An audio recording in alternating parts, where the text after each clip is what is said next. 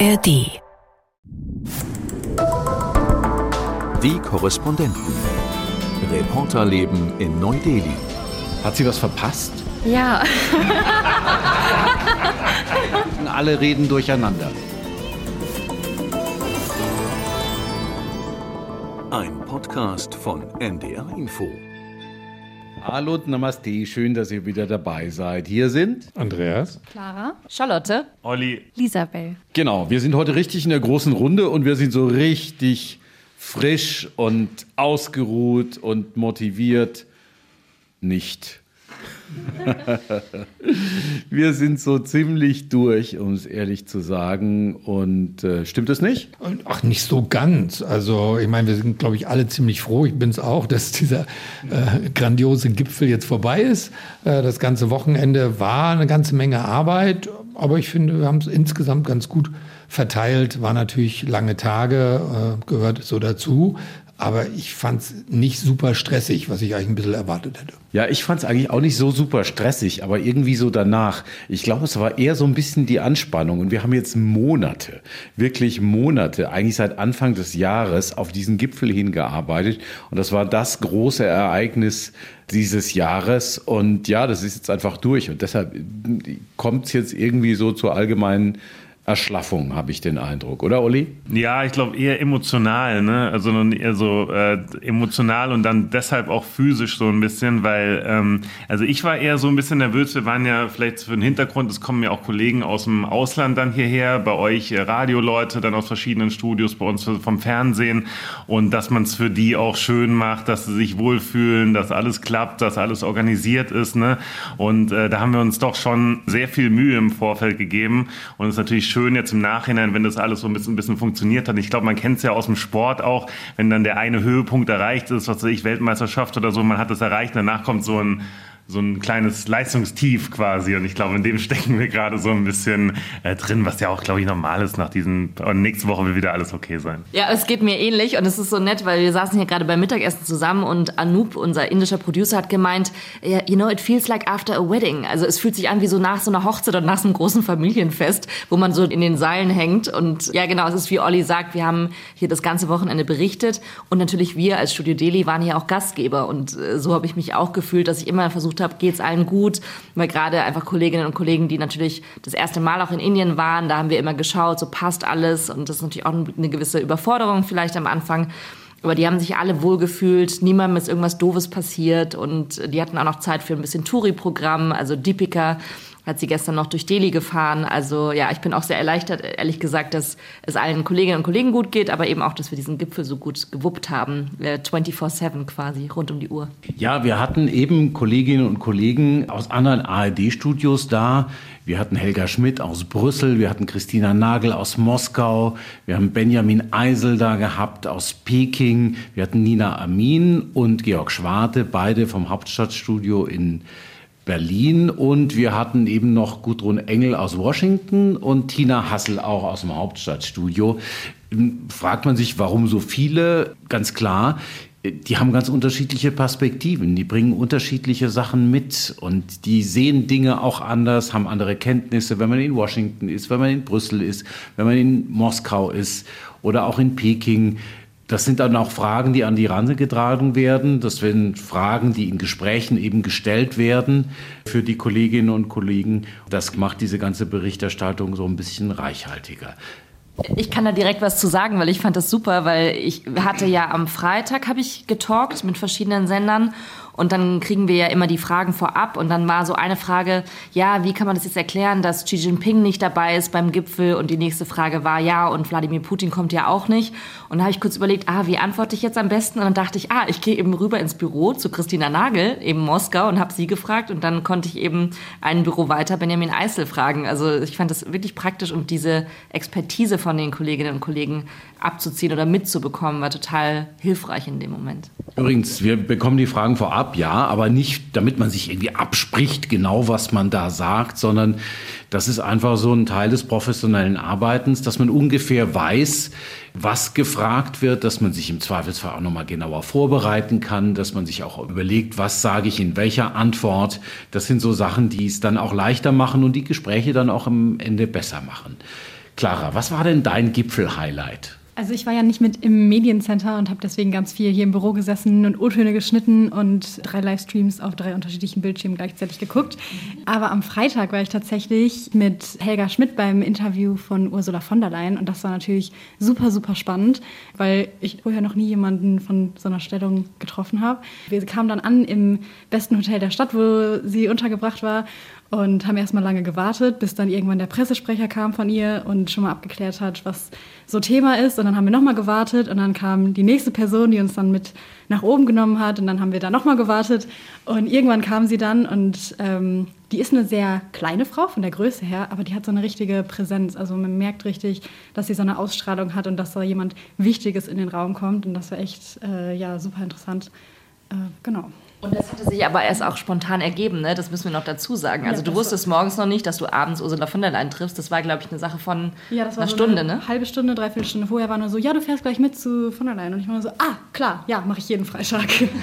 Ja, genau. Da hatte ich einfach gedacht, ach, das ist doch mal was, weil ja, du warst nicht im Medienzentrum. Das lag daran, dass man uns vorher gesagt hat, wir sollen ein bisschen sparsam sein mit den Akkreditierungen. Am Ende wäre es so gewesen, du hättest wahrscheinlich auch eine oder ziemlich sicher auch eine bekommen und dann hättest du da mitgehen können. Isabel, du warst im Medienzentrum. Wie war es denn da? Hat sie was verpasst? Ja. hm, falsche Antwort. Also für mich war das Wochenende unfassbar aufregend. Also ich bin, mache ja gerade Praktikum beim Fernsehen hier in Delhi und wirklich die letzten beiden Wochen, es war super spannend, auch euch über, über die Schulter einfach zu gucken und zu schauen, wie machen die denn eigentlich Schalten und Live-Talks, wie funktioniert das alles. Ähm, ja, also es war auch meine erste große Veranstaltung, bei der ich jetzt mit dabei war. Ähm, und da einfach zu sehen, ja, es kommen einfach so viele, so unfassbar viele Journalisten aus der ganzen Welt, irgendwie von der BBC, aus Frankreich, aus Russland, aus China, die irgendwie da mit dabei waren. Das war total spannend zu beobachten, aber auch der Weg, vielleicht kommen wir da auch gleich nochmal ähm, zu, der Weg aus dem Studio dorthin war ja auch ein Abenteuer für sich. Ich glaube, ich habe sogar einmal eine Stunde oder eineinhalb Stunden gebraucht, um wirklich zum Media Center dann zu kommen. Aber ja, es war sehr spannend. Was war denn so die große Herausforderung, Olli? Nee, ich wollte noch ganz kurz dazu sagen, dass Lisabel ja auch ihre erste richtige Live-Schalte gemacht hat, ne? Weil für äh, Tagesschau 24 haben wir ja ganz viele Live-Schalten, die wir an dem Wochenende gemacht haben und äh, die gehen auch durchaus eine Weile, also fünf bis sechs Minuten und eine davon hat Isabel auch äh, gut gemacht. Aber du hast auch vorher schon sowas mal gemacht, so in die Richtung, oder? Ich stand schon mal vor der Kamera, aber so eine Schalte war für mich ja, auch hier wieder sehr aufregend. Ähm, ich bin total dankbar für die Möglichkeit, dass ich das machen konnte und habe auch hier die Fragen erst kurz davor bekommen und dachte mir, oh, schaffe ich das? Jetzt noch in die Kamera gucken. Meine Brille ist die ganze Zeit runtergerutscht und meine Haare und alles. Aber ja, hat viel Spaß gemacht und zum Glück hat dann doch alles einigermaßen geklappt. Ja, das ist vielleicht lustig bei so einer Live-Schalte. Ihr ähm, kennt es ja alle, dass man da äh, steht und auf der einen Seite, wenn man es im Fernsehen sieht, denkt man, ja, das ist so eine Unterhaltung zwischen zwei Leuten. In Wirklichkeit ist es so, dass dich die zwar im Fernsehen sehen, aber ansonsten hast du nur was im Ohr, so einen kleinen Knopf oder hörst du was und dann musst du dich drauf konzentrieren und außenrum ist es noch laut und du musst irgendwie aber eine Frage hören und musst irgendwie noch was Sinnvolles dazu sagen. Du guckst nur in die Kamera, du siehst vielleicht gerade noch so an der Seite die Leute außenrum, die da stehen und hast den ganzen Krach außenrum. Also insofern, ich glaube, äh, wie ist es da? Ist es einfach, sich zu konzentrieren in so einem Moment? Ich glaube, dadurch, dass man so den Tunnelblick dann hat, funktioniert das schon. Aber irgendwie die Kollegen aus Hamburg zu hören im Ohr, die Regie dann da auch zu haben und die Moderation dann zu hören und ach, jetzt komme ich gleich dran, in 30 Sekunden ist es soweit. Und das war schon sehr viel auf einmal, aber ein spannender Einblick. Stand wenigstens Olli daneben und hat dich verrückt gemacht? Nee, ganz im Gegenteil. Er war mein Supporter und hat mich ermutigt, hat mir dann nochmal ein paar Tipps, Last-Minute-Tipps gegeben und genau, auch äh, Kamerapersonen, die irgendwie hinter der Kamera waren, haben ihren Job ganz super gemacht. Andreas, was war die größte Herausforderung an diesem Wochenende? Also ich glaube, es war vorab schon mal äh, unsere Technik dahin zu bringen. Das war, glaube ich, nicht ohne. also äh, wir hätten es eigentlich ganz gerne eben mit einem kleinen Transporter direkt dort abgeliefert im Medienzentrum, aber das war weiträumig abgesperrt und äh, deshalb musste das dann an einem, äh, am, am Nero-Stadium ungeladen werden in Reisebusse. Unsere Techniker auch an die großes Lob. Die haben wirklich Tolles geleistet an diesem Wochenende und äh, jede Herausforderung gemeistert, zum Teil damit indischer Improvisation Organisationskunst, was dann auch dazu gehört. Das war so das Erste. Das hat dann aber auch insgesamt ganz gut geklappt, obwohl ich glaube, am ersten Tag, als wir alles eingebaut haben, ein Stromausfall nach dem anderen stattgefunden hat. Also da stieg dann ein bisschen auch die Nervosität, ob das dann so bleibt oder ob dann irgendwann alles stabil ist. Das war es dann aber auch doch ziemlich durchgehend. Also da hatten wir dann auch äh, Glück und es war dann doch alles sehr professionell gemacht. Wir hatten im Vorfeld ja doch sehr viele Diskussionen. Bekommen wir jetzt nur eine Bude, wo wir unsere Sachen unterbringen können, also einen Raum oder auch zwei, was, wir, was so das, Mindest, äh, das Mindestmaß für uns war, damit der Fernsehen und Hörfunk auch unter, äh, untergebracht wird. Und äh, ja, dann, äh, Isabel hat schon angedeutet, also die Anreisen in Richtung äh, Medienzentrum waren dann auch nochmal eine besondere Herausforderung. Es gab, glaube ich, Kollegen, die haben mehrere Stunden dann irgendwann gestanden, weil die Straßen rigoros abgesperrt wurden für die Kolonnen, was dann insgesamt, fand ich auch ein Highlight des ganzen Wochenendes, dann dazu geführt hat, dass hier in Delhi die Luftwerte richtig gut gewesen sind. Das war äh, ein Effekt, äh, ein Ergebnis dieses Gipfels, neben vielen anderen inhaltlichen politischen. Ja, wir hatten so zwei Buden, so zwei Booths heißen die und äh, die waren voll mit Technik und voll vor allen Dingen mit extrem motivierten und sehr, sehr angenehmen Kollegen, Techniker-Kollegen aus Leipzig vom Mitteldeutschen Rundfunk, die das für uns gemacht haben. Das war echt ein richtig tolles Team, die auch wirklich über die Unwägbarkeiten und Ärgernisse, die es vor Ort gab, eigentlich darüber hinweg gelächelt haben und gesagt haben, kriegen wir irgendwie hin. Also die Stromausfälle zu einem Zeitpunkt, als noch nicht diese großen Akkus geladen waren, mit denen man dann später auch Stromausfälle überbrücken konnte, die dann gar nicht mehr kamen, glaube ich. Also die haben echt einen richtig tollen Job gemacht, Fernsehen wie Radio. Ich weiß nicht, wie das für euch ist. Ich meine, auf der einen Seite, du hast es gesagt, Lisabel, so ein Pressezentrum, da sind Journalistinnen und Journalisten aus aller Welt, es ist vielfältig, da äh, sind Europäerinnen, Europäer, da sind Araber, Asiaten aus allen Kontinenten, von allen Medien. Die Fernsehsender, die Radiosender haben eigene Buden da, so wie wir. Die Zeitungsjournalistinnen und Journalisten, die sitzen in einem riesen Raum und so. Das war ja eigentlich einigermaßen angenehm. Aber was mir halt immer bei sowas fehlt, ist der Kontakt zum Ereignis selber. Ne? Was haben wir mitgekriegt von dem Ereignis? Ja, man muss wissen, es gab eben dieses Media Center auf der einen Seite und dann dieses Gebäude, wo die Staats- und Regierungschefs sich getroffen haben, war ja 300, 500 Meter weit entfernt und wir haben da ehrlich gesagt nichts von mitbekommen. Das heißt, man würde ja vielleicht denken, dass es da so einen Sitzungssaal gibt. Man kennt ja vielleicht aus Deutschland die Bilder aus dem Bundestag, dass dann alle Journalisten vor diesem Saal stehen und die, die, die Delegierten kommen raus. So ist es definitiv nicht. Also es war alles abgeschirmt. Das heißt, wir saßen in diesem Media Center und wir hätten aber natürlich auch hier im Studio sitzen können, weit entfernt, weil wir eben, ich sage immer so schön, wir waren, wir waren nah dran, aber weit weg, so, weil wir eben nicht da vor Ort sein durften, wo die sich getroffen haben. Oder auch, es gab ja bilaterale Gespräche ich weiß gar nicht, wir hatten im Vorfeld darüber gesprochen, ja, ob das Fernsehen dann dabei war, als Scholz den ägyptischen Präsidenten getroffen hat. Also davon hat man, wie, wie du sagst, Peter, nicht viel mitbekommen. Unser Vorteil hier in Delhi war natürlich jetzt beim G20-Gipfel, dass unser Studio hier vor der Haustür ist. Anders als bei den Kollegen letztes Jahr. Da war ja ähm, das Studio Singapur zuständig, weil der Gipfel war auf Bali. Die mussten dann einfach auch vor Ort sein. Und ich fand super, dass wir hier diese Rückzugsmöglichkeit hatten, auch mit dem Studio, wo ja das Internet immer gehalten hat und es keine Stromausfälle gab. Ja, zu diesen bilateralen Gesprächen, da waren wir beim Fernsehen dabei, aber nur unser einer Kameramann.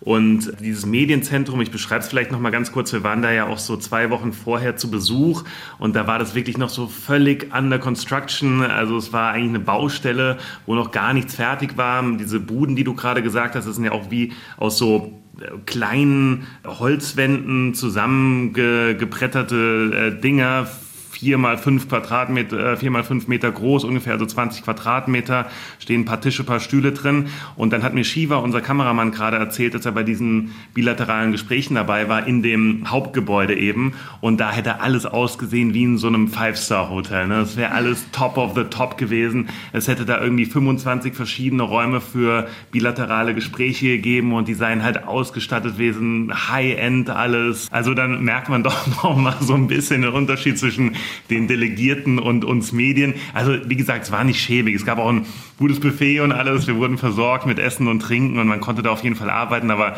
das sind dann doch die zwei Welten, in denen man sich dann da bewegt. Ne? Und Und es gab noch einen Fun Fact, weil ich weiß nicht, ob jemand von euch Aufzug gefahren ist. Im Aufzug gibt es ja immer die einzelnen Tasten für die Stockwerke, aber eine Taste war, da stand ARD drauf, wo wir dann, ich habe es nochmal gegoogelt, das heißt leider nicht ARD wie in Deutschland, das ist nicht unser Sender, sondern äh, Auto Rescue Device. Ne? Also wenn man irgendwie stecken bleibt. Nein, das heißt ARD. Das heißt, das heißt Arbeitsgemeinschaft der Rundfunkanstalten Deutschlands. Oder wie wir auch sagen, alle reden durcheinander. Äh, wie ihr es schon beschrieben habt, äh, eigentlich ein bisschen weit weg äh, von den Ereignissen und den, ähm, den großen Dingen da auf dem Gipfel mit ein paar kleinen Ausnahmen. Also ab und an kommt dann doch mal jemand vorbei. Also es gab eine Pressekonferenz mit Bundeskanzler Scholz und, und Finanzminister Lindner, die dann da beide aufgetaucht sind in einem der etwas kleineren Räume dort. Ähm, wir haben sehr lange auf sie warten müssen, bis dann offensichtlich irgendeine Talkrunde drüben im Kongresszentrum zu Ende war. Aber da gab es dann wenigstens noch mal so eine etwas direktere Möglichkeit, auch noch mal nachzufragen oder so und aus erster Hand sozusagen dann auch ein bisschen was noch zu erfahren. Und das gab es auch immer mal in, in einem der Hotels, was aber auch nicht so ganz einfach war, weil dann zum Teil wieder die, die Straßen so blockiert waren, dass die Hotels nicht zu erreichen waren. Also sind schon, muss man sagen, sind sie hier in Indien. Ich habe so einen großen Gipfel noch nicht erlebt, ich weiß nicht, ob es woanders genauso ist, aber doch schon ziemlich rigoros äh, dann in der Durchsetzung so der Blockaden sozusagen, der Straßenblockaden. Ja, also den Eindruck hatte ich auch. Ich habe ein Delhi gesehen, das ich so nicht kannte. Das war ein Delhi, das war komplett ruhig, beruhigt in einer ziemlich großen Zone. Das war natürlich nicht die ganze Stadt, längst nicht die ganze Stadt, aber ein großer Bezirk in der Innenstadt Delhis. Die Straßen waren frei, auch als wir zum Stadion gefahren, weil. Ich bin zum Stadion gefahren. Aber du bist nicht zum Stadion gefahren? Nee, ich möchte auch hier an dieser Stelle mal ein großes Kompliment an meinen Fahrer Rohan aussprechen, der es geschafft hat, in diesen ganzen Straßenblockaden mich durchzulotsen bis zu Pragati Maidan zum Veranstaltungsort. Nein. Mhm, ja, oh, ja, ja, ja, danke, danke. Ja. Und danke an Rohan an dieser Stelle, falls er es hört. Also wir mussten alle zum Stadion, das hat ja Andreas auch schon gesagt, und da mussten wir in diese Shuttles einsteigen. Das ging eigentlich relativ flink. Das war so der Sammelpunkt für die Journalisten. Da wurden wir einmal gecheckt, dann dort, dort am Pressezentrum wurden wir nochmal gecheckt und so. Und da wurde uns dann Wasser abgenommen und was weiß ich was, irgendwelche Dinge, die äh, ihnen als sicherheitsrelevant galten und dann konnten wir da rein. Aber ich meine, jetzt haben wir ganz viel um das draußen äh, außen rum gesprochen. Mal so ein bisschen inhaltlich. Was bleibt von diesem Gipfel, Clara? Also erstmal ist natürlich die Afrikanische Union beigetreten. Das ist wahrscheinlich so das Größte, was passiert ist. Und das hat Modi natürlich auch direkt am Anfang bekannt gegeben, um direkt mit so einem Start out with a Bang, also direkt mit was Großem anzufangen. Und ich muss sagen, es stört mich im Nachhinein ein bisschen, dass er das so als sein großes Verdienst anpreist, weil der Erste, der ja eigentlich gesagt hat, Afrikanische Union könnte eigentlich mal den G20 beitreten, das war Macron letztes Jahr auf Bali. Und Modi hat dann im Dezember, ist dann nachgezogen und meinte, ja, nächstes Jahr, wenn das meine Präsidentschaft ist, dann soll die Afrikanische Union beitreten. Das heißt, er war eigentlich gar nicht derjenige, der das angestoßen hat. Aber es war natürlich jetzt in der indischen Präsidentschaft, dass es umgesetzt wurde. Und das ist, würde ich sagen, das Wichtigste, was jetzt entschieden wurde. Ja, für uns war es ja irgendwie ganz komisch, oder? Der Samstag, also äh, dieser Moment, dieser eine Moment, du kannst ihn beschreiben. Ja, also es kam natürlich alles sehr, sehr unerwartet. Ne? Ich glaube, es war so 16.30 Uhr vielleicht, 16 Uhr unserer Zeit, indische Zeit, äh, wo so völlig unerwartet auf einmal kam, ja, diese gemeinsame Abschlusserklärung wurde beschlossen. Ne? Äh, Im Vorfeld war es ja so, dass da lange verhandelt wurde und es sah ja nicht so aus, dass es überhaupt diese gemeinsame Abschlusserklärung geben würde. Das war ja der indischen Seite sehr, sehr wichtig. Und dann auf einmal so kam es also ich weiß nicht, wie es euch ging, für uns kam es so aus dem Nichts. Ne? Auf einmal, ach guck mal, die ist da. Und dann, ja, hä, ist es wirklich so? Ja, ja, guck doch mal. Ich, ja, ich hatte meiner, meiner Producerin, glaube ich, gesagt, ja, schau doch mal kurz, ob du hier, weil wir haben da so einen, so eine, so einen Vorschlag hatten, hatten wir geschickt bekommen. Und dann dachten wir, okay, es da jetzt in der Diskussion. Dann habe ich ihr geschickt, guck mal, übersetz doch mal bitte diesen, diesen Vorschlag. Dann meint sie, ja, aber guck doch mal, online steht doch die Abschlusserklärung. Und ich so, ja, was? Da steht die Abschlusserklärung? Und dann habe ich den auf den Link geklickt und dann war sie da auf einmal, die Abschlusserklärung. Und dann war das vor allen Dingen tatsächlich für, ich glaube, Andreas hatte in dem Zeitpunkt eine Schalte, musstest du machen, glaube ich, relativ zu der Zeit, oder? Ich weiß noch, dass die, die, die äh, Kollegin Gudrun Engel hat den Beitrag gemacht und musste halt innerhalb von einer halben Stunde dann irgendwie diese Abschlusserklärung jetzt da unterbringen in dem Beitrag. Und für dich war es, glaube ich, wahrscheinlich auch ein bisschen stressig, oder? Ja, also es, es, ging, es war inhaltlich noch nicht so viel bekannt, aber dass sie eben vorliegt, äh, was dann ja doch als ein sehr, sehr großer Erfolg gewertet wurde für die indische Präsidentschaft und dann so im Nachhinein sickerte dann auch so ein bisschen durch, wie das wohl hinter den Kulissen abgegangen ist. Das fand ich dann auch interessant, dass die nämlich ziemlich knallhart das quasi allen anderen ähm, Staaten ähm, vor die Nase geknallt haben und gesagt haben, okay, hier, das ist es jetzt. Ähm, unser Premierminister hat das abgesegnet und wenn da irgendjemand noch einen Einwand hat, dann bitte direkt bei ihm anrufen und zwar sozusagen von äh, äh auf allerhöchster Ebene auch nur, ähm, also von, von äh, Präsident oder Premierminister direkt bei ihm und das hat wohl anscheinend dann niemand gemacht. Also da wurde dann im Nachhinein schon auch gesagt, wow, Mann, oh Mann, also die können wirklich, äh, und es war wohl so, dass vorher auch nie es in einen Entwurf gab, sondern es wurden immer nur so kleine Teile, Abschnitte oder so mal rumgereicht und äh, eben keine gesamte Erklärung. Äh, die kam dann und wurde vorgelegt, wurde gesagt, so, das ist jetzt quasi verkündet und beschlossen. Und wenn jemand noch einen Einwand hat, äh, bitte nur direkt bei Modi. Also dazu muss man sagen, so ein Gipfel, der produziert ja üblicherweise keine völkerrechtlich verbindlichen Verträge, nichts, was irgendwie alle unmittelbar binden oder verpflichten würde. Das heißt, so ein Gipfel ist nur dann erfolgreich, wenn er eine gemeinsame Erklärung hat und man sagen kann, okay, die sind sich zumindest einig in den Zielen. Und das wäre der erste G20-Gipfel gewesen, der ohne gemeinsame Erklärung zu Ende geht, weil auch die ganzen Ministertreffen in diesem Jahr ohne Erklärung zu Ende gingen, weil man sich nie über die Ukraine einigen konnte und nie über den Passus zu Russland. Und äh, deshalb sind wir eigentlich fast am Samstagmorgen, Samstagmittag noch davon ausgegangen, dass es sehr, sehr schwer werden wird. Es gab aus der deutschen Delegation in Hintergrundgesprächen auch Hinweise darauf, dass man eigentlich wenig Hoffnung hat, dass da was bei rauskommt. Das heißt, das war dann umso erstaunlicher, als dann plötzlich die Bildschirme im Pressezentrum angingen. Habt ihr das mitgekriegt, was da war? Plötzlich wurde Modi übertragen. Der indische Premierminister Narendra Modi hat gesprochen auf all allen Bildschirmen.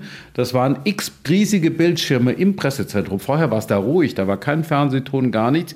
Plötzlich gingen die an, Modi war zu sehen und hat verkündet, dass es diese Abschlusserklärung gibt. Also das war schon ein Coup der Inder und da muss man sagen, wirklich Respekt. Die Frage ist immer noch, was am Ende von diesem Gipfel bleibt. Aber was, wie die das geschafft haben, was du gerade erzählt hast, Andreas, das äh, verdient allen Respekt und das hätte sicher nicht jeder geschafft. So. Also die haben die alle an den Tisch gebracht, die haben die alle das absegnen lassen und wahrscheinlich auch in der Erkenntnis, dass keiner eigentlich diesen Gipfel hat scheitern lassen wollen. Dass die alle irgendwie auch nicht die Inder düpieren wollten, weil die wären im Prinzip bloßgestellt gewesen, hätte man diesen Gipfel ohne Erklärung, ohne gemeinsame Erklärung beendet. Insofern äh, war das, glaube ich, ein ziemlich großer Erfolg hier und die Inder feiern sich ja auch entsprechend. Was bleibt davon? Was mir besonders hängen geblieben ist, ist, wie du auch schon gerade sagtest, Premierminister Modi wollte den G20-Gipfel nutzen, um sich nochmal so zur Schau zu stellen. Manche sagen auch, es war eine Modi-Show. Und das hat er teilweise echt, ja, muss man ihm lassen, gut geschafft. Es war gut organisiert. es kam zu einer Abschlusserklärung auch ziemlich schnell und das, damit habe ich auch nicht gerechnet. Aber genau, dass, dass alle an einen Tisch kamen das ist bei mir besonders hängen geblieben. Also ich glaube, dass die Afrikanische Union beigetreten ist, ist auf jeden Fall schon mal was sehr Wichtiges, was bei rumgekommen ist. Und ja, ich glaube, darüber hinaus ist das halt immer so ein bisschen sehr viel Gerede, wovon dann aber in Wirklichkeit nicht so viel umgesetzt wird. Also ich glaube, gerade was irgendwie so Klimafragen angeht, wurde zwar gesagt, dass das alles super ambitioniert ist und super toll ist, was sie da machen, aber es wurden nicht mal fossile Energieträger erwähnt und dass man aus denen aussteigen sollte. Also es wurden zwar Ziele gesetzt für Erneuerbare, aber da hinkt es so ein bisschen noch. Was die Inder definitiv geschafft haben, diese Bilder zu erzeugen. Allein äh, am letzten Tag, am Sonntag, stand ja Modi mit den Staats- und Regierungschefs, um das, diese Gedenkstätte von Mahatma Gandhi, also diese Bilder zu erzeugen. Er hat allen nochmal so einen Schal umgehängt. Also er hat alle nochmal versammelt und diese Bilder werden bleiben und auch äh, für, die, für das Land selbst hier nach innen gerichtet, weil ja im kommenden Jahr sind ja auch Wahlen also Modi hat sich definitiv etabliert als jemand, der es geschafft hat, die Welt hier zu vereinen. Und mir ist besonders ein Detail aufgefallen. Alle hatten so eine, so eine Anstecker, so einen G20-Anstecker am Revers, am Anzug, an der Anzugjacke. Und wer genau hingeguckt hat, das war zwar das G20-Logo, aber es sah anders aus als das, was vorher auf Plakaten immer gedruckt war. Weil das war noch mehr orange, weil es, war immer diese Lotusblüte und äh, Insider wissen, äh, die hier in Indien auch leben, dass das äh, Symbol der BJP-Partei, der hindu-nationalistischen Partei von Premierminister Modi, die haben eben auch diese Lotusblüte und dieses Logo, was alle eben getragen haben, entsprach noch mehr dem Symbol der Partei. Also ganz interessant. Ja, ich denke, hm, wird sich zeigen eigentlich. Also ähm, es gibt ja schon auch ähm, Umweltschutzorganisationen, Kritiker, die sagen, gerade in Sachen Klima ist der Gipfel eigentlich eher hinter den Erwartungen zurückgeblieben das, wie, wie sich das jetzt langfristig auswirkt, was davon wirklich umgesetzt wird, wird sich zeigen. Ich denke auch, Stimme des globalen Südens, das hat sich hier zum Teil verwirklicht. Äh, sicherlich auch ein wichtiger Schritt, auch ein zukunftsweisender Schritt. Interessant finde ich, dass Staatspräsident Xi sich wahrscheinlich keinen Gefallen getan hat, dass er nicht gekommen ist, weil da so ein bisschen was an ihm vorbeigegangen ist. Genau, wir haben vorher gesagt, das wird eine Schwächung des G20-Gipfels möglicherweise, dass der Staatschef der äh, Volksrepublik China nicht kommt, sondern nur der Ministerpräsident.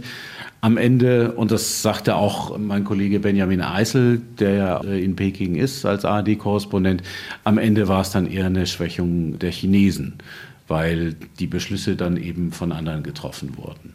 Ja, was ist bei mir hängen geblieben? Also ich finde schon, dass man auch jetzt hier nochmal gemerkt hat bei dem G20-Gipfel, dass sich Fronten immer weiter zu verhärten äh, drohen, dass es einmal diese Blockbildung Russland-China gibt, äh, so ein bisschen gegen den Rest der Welt, Indien so ein bisschen in der Mitte drin, als wie so eine Art Vermittlerrolle und äh, dass es, äh, glaube ich, in, in Zukunft immer schwieriger werden könnte, sich da auf Kompromisse zu einigen.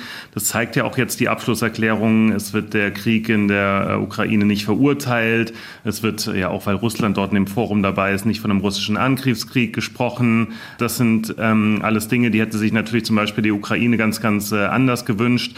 Und ja, dadurch, dass eben China und Russland in diesem Forum äh, sind, bin ich skeptisch wie man da in Zukunft überhaupt noch zu Einigungen kommen kann, vor allen Dingen, wenn dieser Krieg ähm, immer noch stattfindet. Ja. Wenn ihr Anregungen habt, wenn ihr Kritik habt, wenn ihr Feedback habt, schreibt uns gerne an neudeli.ndr.de, neudeli.ndr.de. Wir lesen, wir lesen jetzt auch wieder schneller und wir antworten auch wahrscheinlich schneller, als wir es getan haben jetzt in den Tagen und Wochen vor dem G20-Gipfel. Und eine gute Woche wünschen euch Lisabel, Olli, Charlotte, Clara, Andreas und Peter. Tschüss. Die Korrespondenten. Reporterleben in Neu-Delhi. Ein Podcast von NDR Info.